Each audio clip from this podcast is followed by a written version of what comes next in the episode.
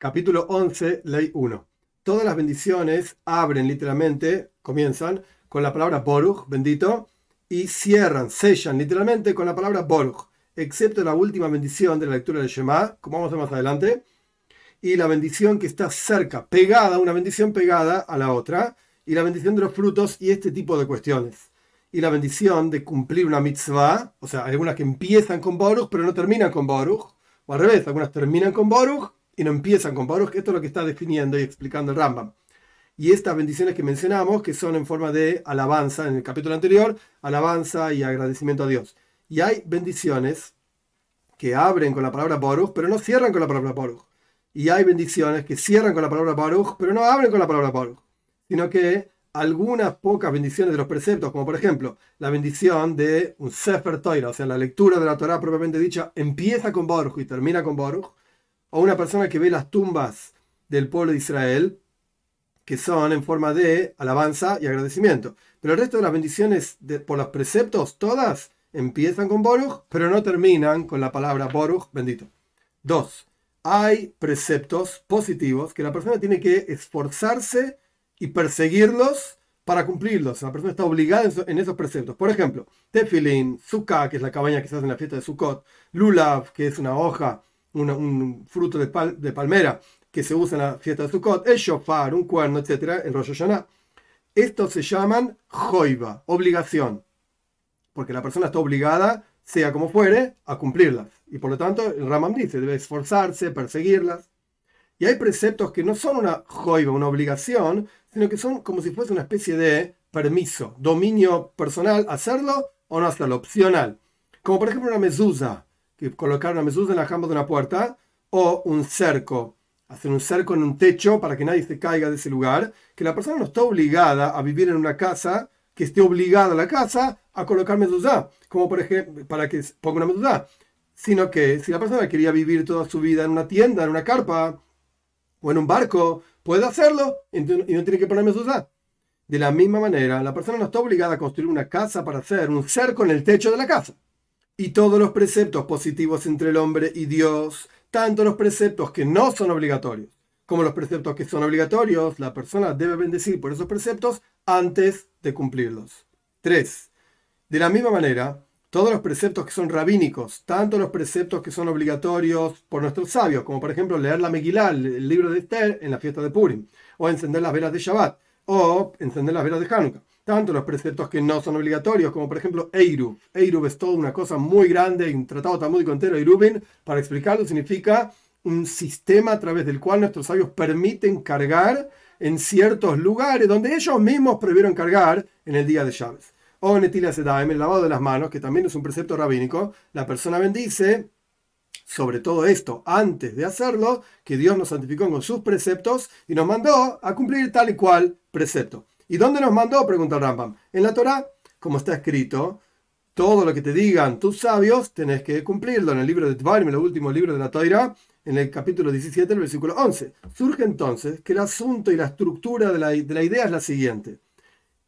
Dios nos santificó con sus preceptos y nos mandó en sus preceptos escuchar de aquellos que nos mandan a hacer tal o cual precepto. Por ejemplo, encender las velas de Hanukkah o leer, la Megillah, el libro de Esther, en Purim, y así con el resto de los preceptos que son rabínicos. O sea, el precepto es escuchar a nuestros sabios. Y nuestros sabios mandaron a hacer esto, entonces Dios, por, por cualidad transitiva, es el que mandó a cumplir este precepto rabínico.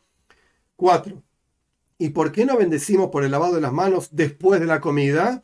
Porque no nos obligaron este asunto sino por el peligro. Y las cuestiones que, por el peligro de la sal de Stoim, que uno podría pasárselo por los, por los ojos, quedarse ciego, y estas cuestiones que son por peligro no se bendice por ellas. ¿A qué se parece esto? A una persona que filtró agua para beberla en la noche. ¿Y por qué la filtró? Porque hay un peligro de que haya sanguijuelas en el agua, o bichos, o gusanos, etcétera, en el agua, que no debe bendecir que Dios lo mandó a filtrar el agua y este tipo de cuestiones. Es algo lógico que lo tiene que hacer porque si no es peligroso. 5. Una persona que cumple un precepto y no bendijo por ese precepto, si es un precepto que todavía se está cumpliendo, debe bendecir tras la acción concreta del precepto. Y si es algo que ya pasó, entonces no debe bendecir. ¿Cómo es? He aquí una persona se colocó tzitzit, un talit, una tela que tiene cuatro puntas, una tela con cuatro puntas, y le colocó los tzitzit, como fue explicado ampliamente, o se vistió, vistió con los tefilin, las filacterias, o que se sentó en azúcar y no bendijo todavía, porque se olvidó o lo que sea, debe bendecir después de haberse vestido, que Dios nos santificó con sus preceptos y nos mandó a vestirnos en tzitzit. Y de la misma manera, después de que se colocó los tefilín, debe bendecir colocarse tefilín, porque efectivamente los tefilín todavía los tiene colocados en su cabeza. Y después de que se sentó en la azúcar, debe bendecir, a pesar de que no dijo la bendición antes, pero todavía está sentado en la azúcar. Leishe bazooka, que Dios nos mandó a sentarnos en la azúcar, en la cabaña, y este tipo de cuestiones. 6. Pero si la persona degolló, hizo shejitá, sin decir una braja, sin decir la bendición, no debe bendecir la, bendición después de que ya mató al animal, que Dios nos santificó con sus preceptos y nos mandó hacer la, la yejitá, a degollar los animales de una forma ritual, etcétera, etcétera. Porque ya, ya está, ya lo mató al animal.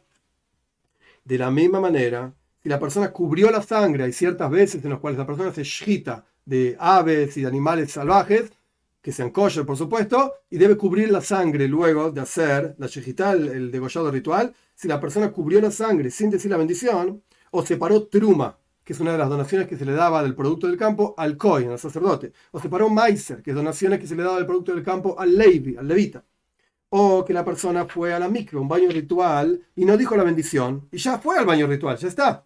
No debe decir la bendición después de la acción y este tipo de cuestiones.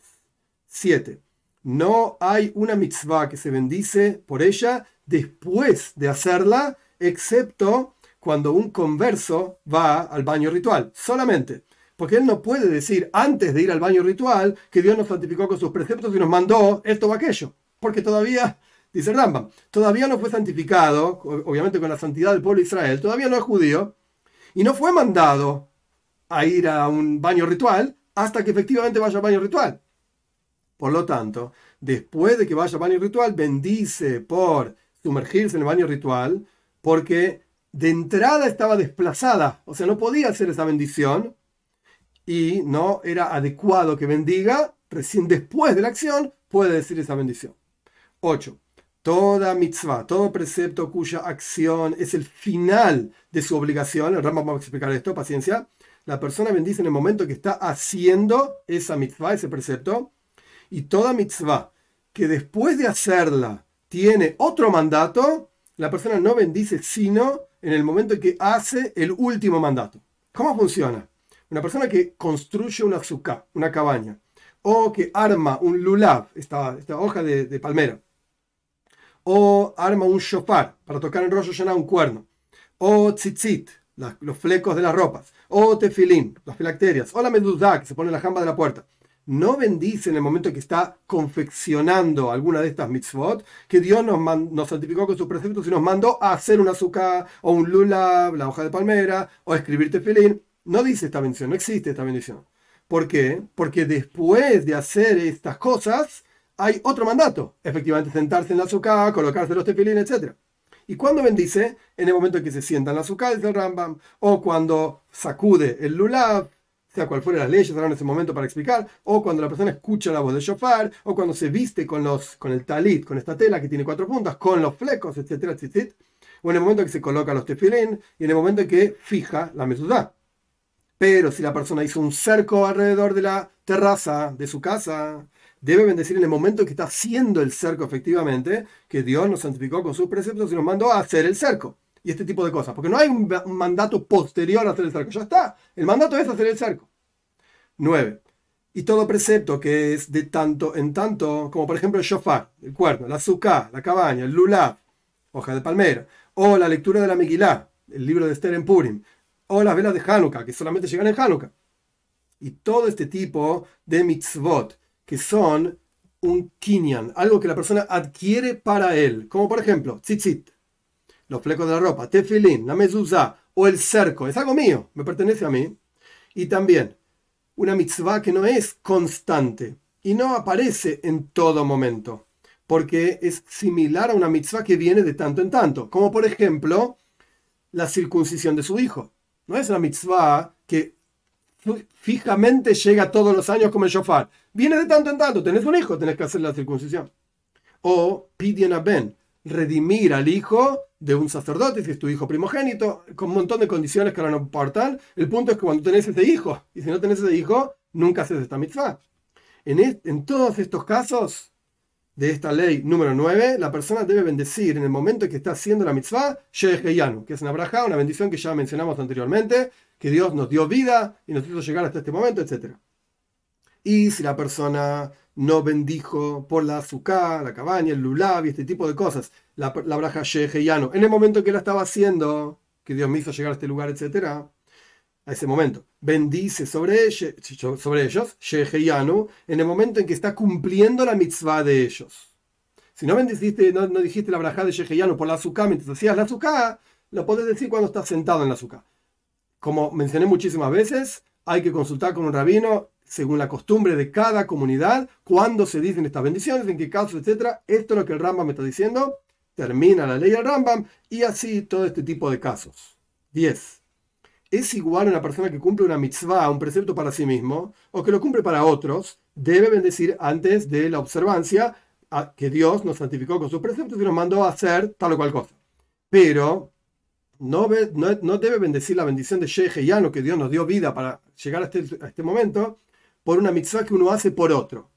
Si la persona tenía frente a sí muchos preceptos para cumplir, no bendice que Dios nos santificó con sus preceptos y nos mandó a hacer muchos preceptos. Mitzvot, no, sino que bendice por cada precepto por sí mismo. 11. Toda persona que cumple un precepto, tanto si era una obligación, como el ramo definió preceptos que una persona debe perseguir a cumplirlos, o una, un precepto que no era una obligación necesariamente sobre él, como mezuzá, por ejemplo, que si no tenés una casa, no pones una mezuzá.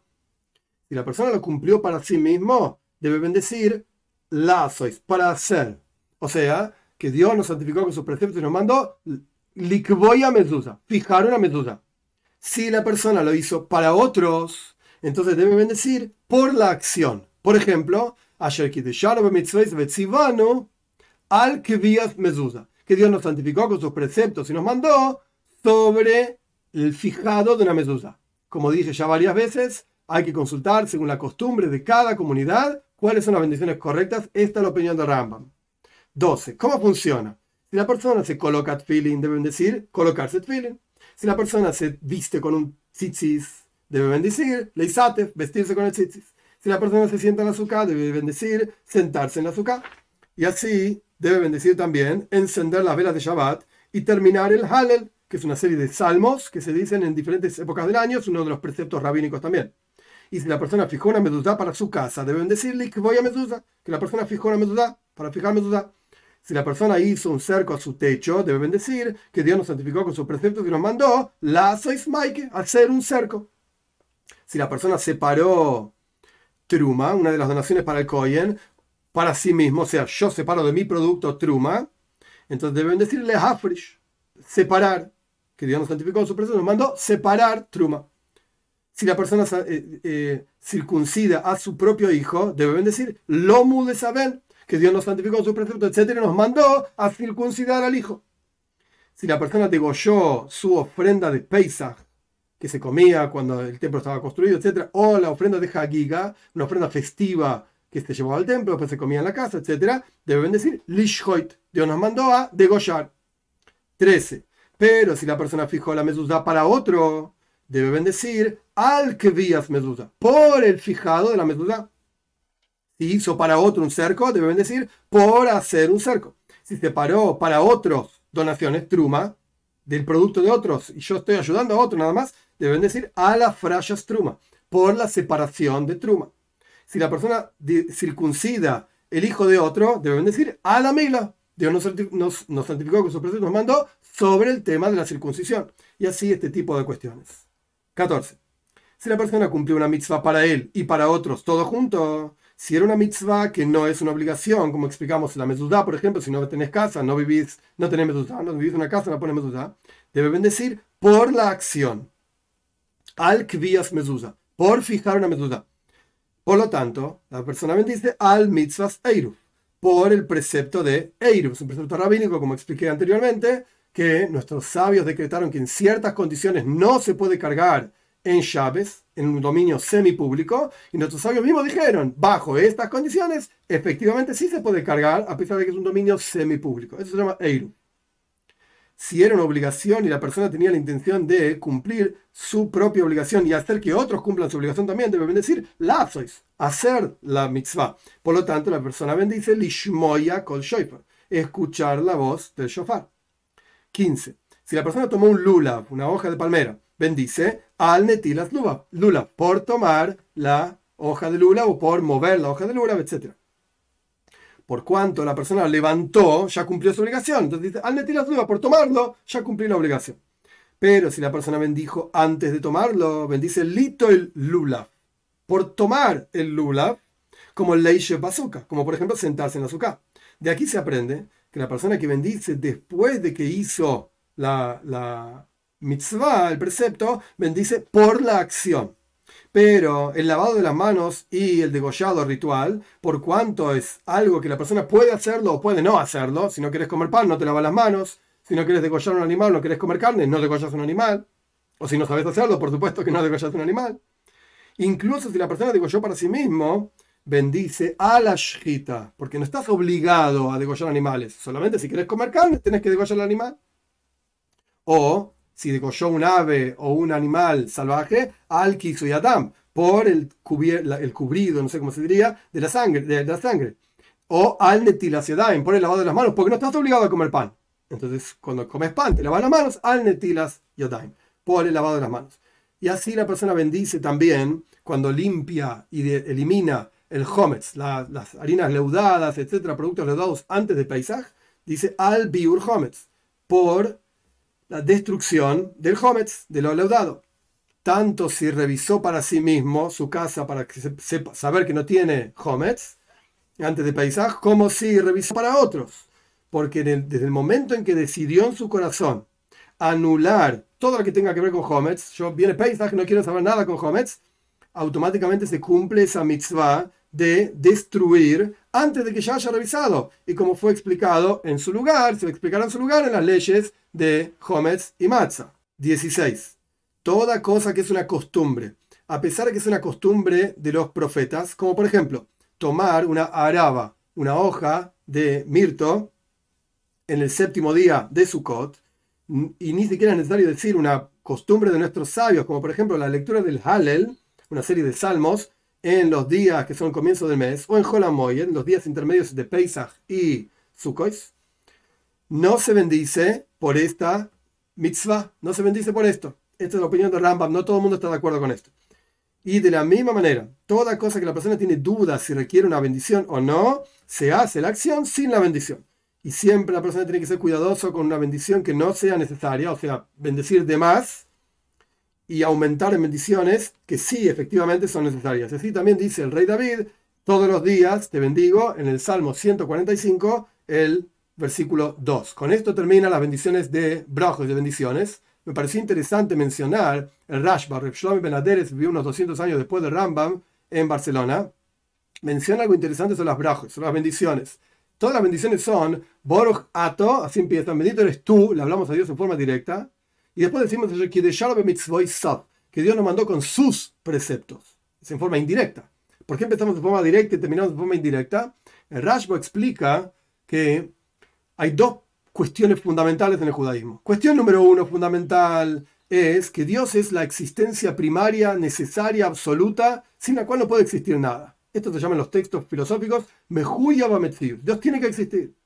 Y por el otro lado, es imposible captar la esencia de Dios. No lo entendemos. Entonces, cuando decimos Boruch Atom eres tú, estamos diciendo Dios existe. Es lo más importante que hay. Es la la existencia necesaria. Pero por el otro lado, vos vas a pensar que lo entendés a Dios. Es algo lejano, no lo entendemos y por eso decimos que Dios nos santificó con sus preceptos como que es algo lejano y no está en nuestro mundo, en nuestra mente, para realmente entender a Dios.